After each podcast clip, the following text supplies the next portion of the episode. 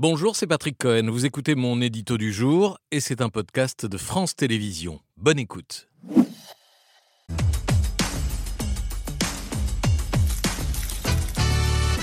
Y a 50 ans, le 11 septembre 73, le Chili basculait dans la dictature militaire. Le coup d'État du général Pinochet mettait fin à la présidence d'Allende, élu trois ans plus tôt, un événement qui a profondément marqué l'opinion mondiale. Oui, c'est d'ailleurs fascinant de voir qu'aujourd'hui, euh, un demi-siècle plus tard, ces noms nous sont toujours familiers. Pinochet, Allende, la Moneda, le nom du palais présidentiel assiégé par les putschistes. Ce palais où Salvador Allende, les armes à la main, préfère se donner la mort plutôt que de se rendre au, au chef militaire après un ultime message sur la dernière radio qui émet encore.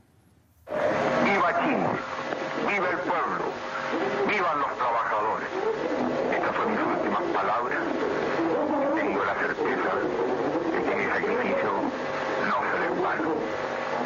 Tengo la certeza de que por lo menos será una lección moral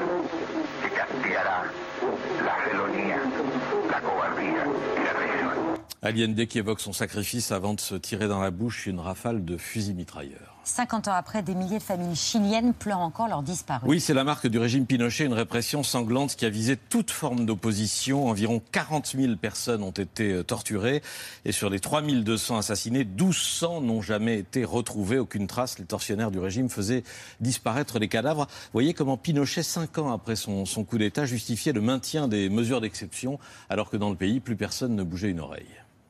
El estado de emergencia le permite el control e impide la, sa- la salida a, flor de aquella gente que está en estos momentos tranquila, pero esperando que se produzca algún- una ocasión para salir afuera y producir el caos.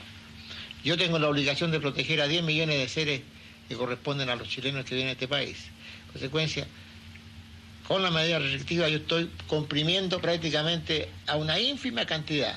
Serán mil, dos mil, tres mil, cuatro mil, cinco mil, pero con estas medidas que estoy comprimiendo a los a diez mil, por ejemplo, le estoy dando tranquilidad a nueve millones novecientos mil. Le général Augusto Pinochet interviewé pour la télévision française en 78 par le cinéaste José Maria Berzosa. Pinochet défié par un footballeur, c'est l'autre vidéo que vous vouliez nous montrer. Oui, c'est l'un des plus grands joueurs de sa génération. Carlos Caselli, il est au Chili à la fois une icône du football et un symbole de résistance à la dictature. Et il est toujours là, il a 73 ans à peu près. Il, est, il fait la dernière page de, Libération, c'est le portrait du jour de, de Libé.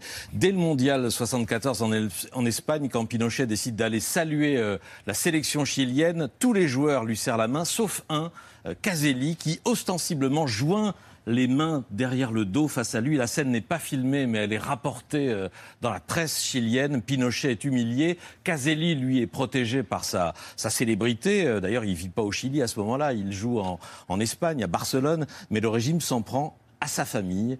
Arrestation et torture. Et l'épilogue de cette histoire se situe 15 ans plus En tard. 88, le Chili est en pleine campagne pour le plébiscite, le référendum qui doit déterminer si Pinochet peut rester au pouvoir jusqu'en 97.